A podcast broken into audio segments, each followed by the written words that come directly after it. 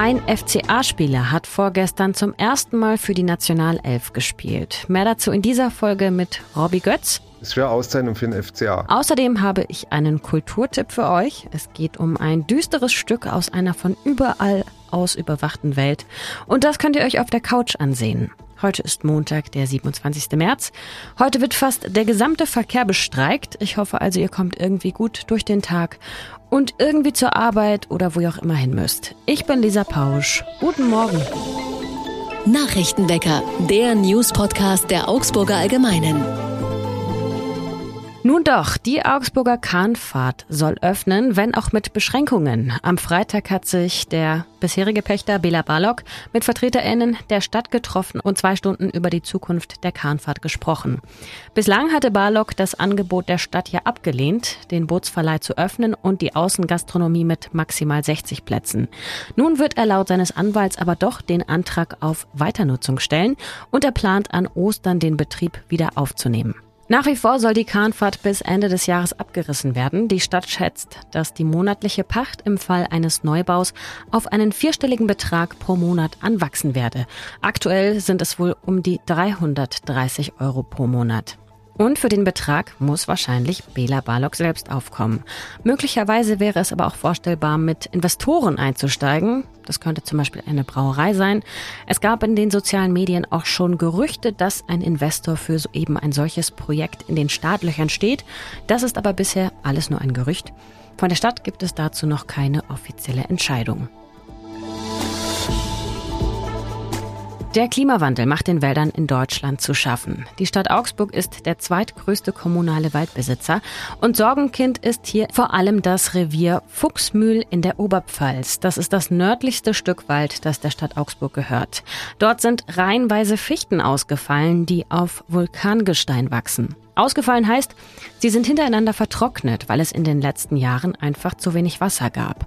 Es wurde einiges gefällt, auch um die Lage wieder in den Griff zu kriegen, aber auch jetzt ist es wieder sehr trocken. Der neuen Waldzustandserhebung 2022 zufolge ist nur jeder fünfte Baum gesund. Am besten ist es, wenn die Bäume von sich aus nachwachsen, aber das geht nur, wenn nicht zu viele Rehe unterwegs sind, weil die besonders gerne die jungen Sprösslinge fressen. Dagegen hilft, Teile abzäunen oder aber mehr Rehe jagen. Eine andere Strategie ist es, zwischen den Bäumen neue Bäume zu pflanzen, und zwar solche, die besonders gut bei Wärme wachsen zum Beispiel. Oder eben massiv Bäume überall nachzupflanzen. 70.000 junge Bäume werden in den städtischen Wäldern jetzt im Frühjahr nachgepflanzt, damit Bäume da sind, wenn die älteren darüber absterben. Weil das aber einiges an Arbeit ist, werden ForstarbeiterInnen händeringend gesucht. Alleine in Bayern sind es mehr als 2500. Am Samstag gab es ein Großaufgebot der Polizei in der Innenstadt. Was es damit auf sich hat? Anlass war eine Veranstaltung der AfD im Rathaus und zwar der verzögerte Neujahrsempfang, gegen den es auch eine Gegendemonstration gab. Auch der AfD-Bundesvorsitzende Tino Kropalla hatte eigentlich einen Besuch angekündigt. Er sollte als Hauptredner auftreten. Den hat er aber dann doch abgesagt. Vom Königsplatz aus sind mehr als 100 Gegendemonstrantinnen vors Rathaus gezogen und wohl noch mehr Polizistinnen haben die Demonstration begleitet. Am Rathaus hat die Polizei dann vorsorglich Schutzkette aufgestellt. Es blieb aber im Endeffekt alles friedlich. Auch Vielleicht, weil es zu Beginn der AfD-Veranstaltung angefangen hat, stark zu regnen. Apropos Regen, wir schauen auf das Wetter für Augsburg. Da ist wieder alles dabei in dieser Woche. Heute geht es los mit Temperaturen zwischen einem und fünf Grad, ziemlich wenig Sonne und viel Wolken und Schneeregen, vor allem am Morgen. Morgen am Dienstag geht es weiter mit Temperaturen zwischen minus drei und sieben Grad, also noch ein bisschen kühler. Dann steigen die Temperaturen wieder und wir kommen auf 16 Grad am Donnerstag. Und insgesamt wird die Woche ziemlich windig. Und Achtung, mit steigenden Temperaturen kommen jetzt auch langsam die Kröten aus ihrem Winterquartier. So ab 5 Grad etwa geht es los und dann marschieren die zu den Teichen, um zu leichen. Also Augen auf auf Straßen und Radwegen, vor allem bei Dämmerung. Wir schauen auf den FC Augsburg beziehungsweise auf die deutsche Nationalmannschaft. Mergin Berisha, ein FCA-Spieler, hat dort debütiert. Das kommt nicht allzu häufig vor. Das war vorgestern beim Testspiel gegen Peru. Wir sprechen darüber mit meinem Kollegen Robby Götz. Hi Robby. Hallo, Servus. Erstmal für alle, die jetzt Fußball nicht so sehr beobachten, wer ist überhaupt Mergin Berisha und wie ist er jetzt in der Nationalelf gelandet?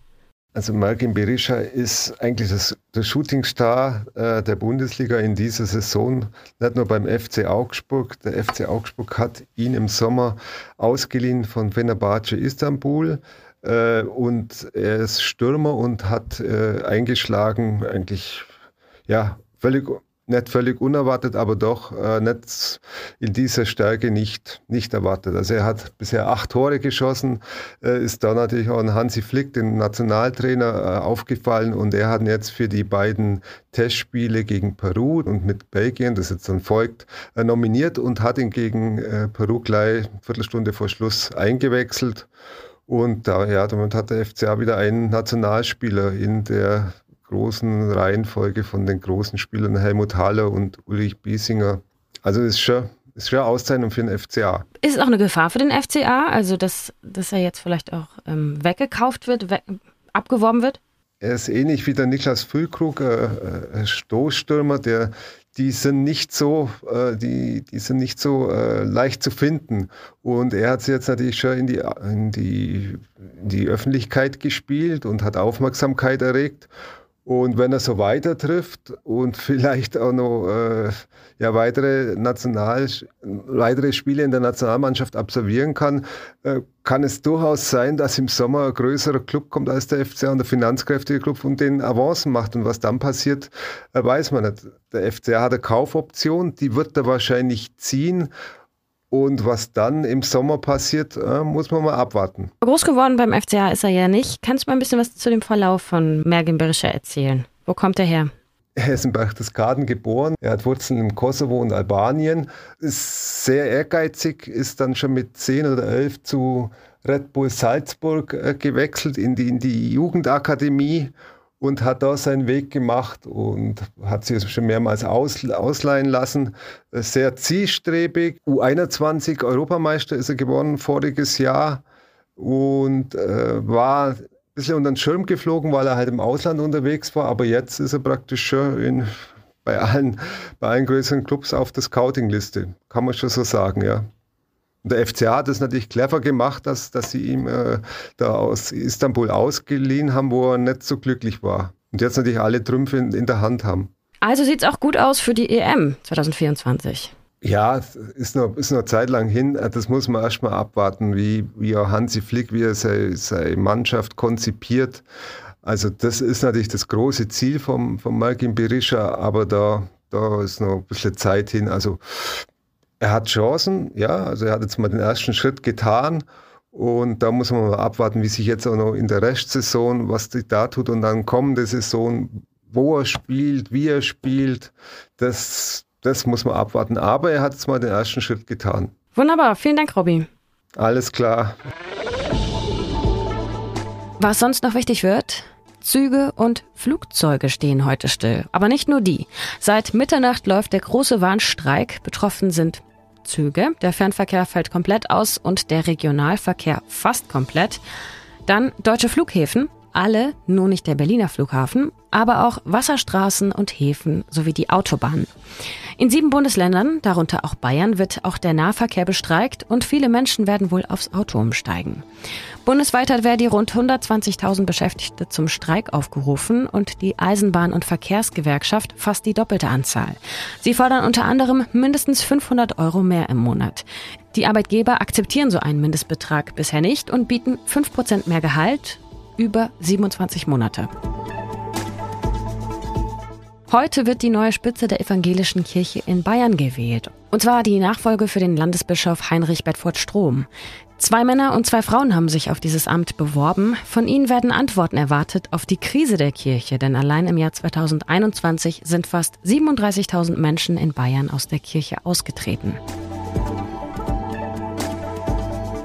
Und zum Abschluss noch ein Kulturtipp. Es geht um Überwachung, Dystopie und das alles durch eine VR-Brille. Ich habe es selbst nicht gesehen, aber alles, was ich dazu lese, macht mich sehr, sehr neugierig. Mein Kollege Sebastian Kraus schreibt dazu, Zitat, Disco-Nebel zieht wie nächtliche Schwaden durch das alte, Kühlergebäude auf dem Gaswerkgelände. Statt Tierschreien hallen kalte maschinelle Beats von den gefliesten Wänden. An Wald erinnern nur ein paar dünne Zierbäume aus Plastik.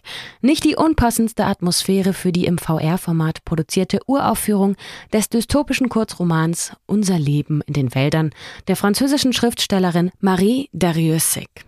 Ich hoffe, ich habe das jetzt richtig ausgesprochen. Die Uraufführung war am Freitag und es geht um Folgendes. Eine Frau sitzt im Wald, alleine, und rechnet ab. Mit dem, was sie lange für ihr Leben gehalten hat, mit ihrer voll überwachten Welt voller Sensoren, Drohnen und Chips, mit den viel zu klugen Maschinen, die die Menschen nur noch zu Optimierungszwecken brauchen. Ja, ein 360-Grad-Erlebnis. Die Brille mit Inhalt könnt ihr euch nach Hause bestellen und also das Ganze ganz bequem auf der Couch sehen für 29 Euro. Das war's von mir vom Nachrichtenwecker für heute. Ich wünsche euch trotz allem einen guten Start in die Woche. Noch fünfmal schlafen, dann ist schon April. Und der macht ja sowieso, was er will. Ha, ein Reim. Nein, alles gut. Okay, danke fürs Zuhören. Bis bald. Tschüss und wie immer. Ahoi. Nachrichtenwecker ist ein Podcast der Augsburger Allgemeinen. Alles, was in Augsburg wichtig ist, findet ihr auch in den Show Notes und auf augsburger-allgemeine.de.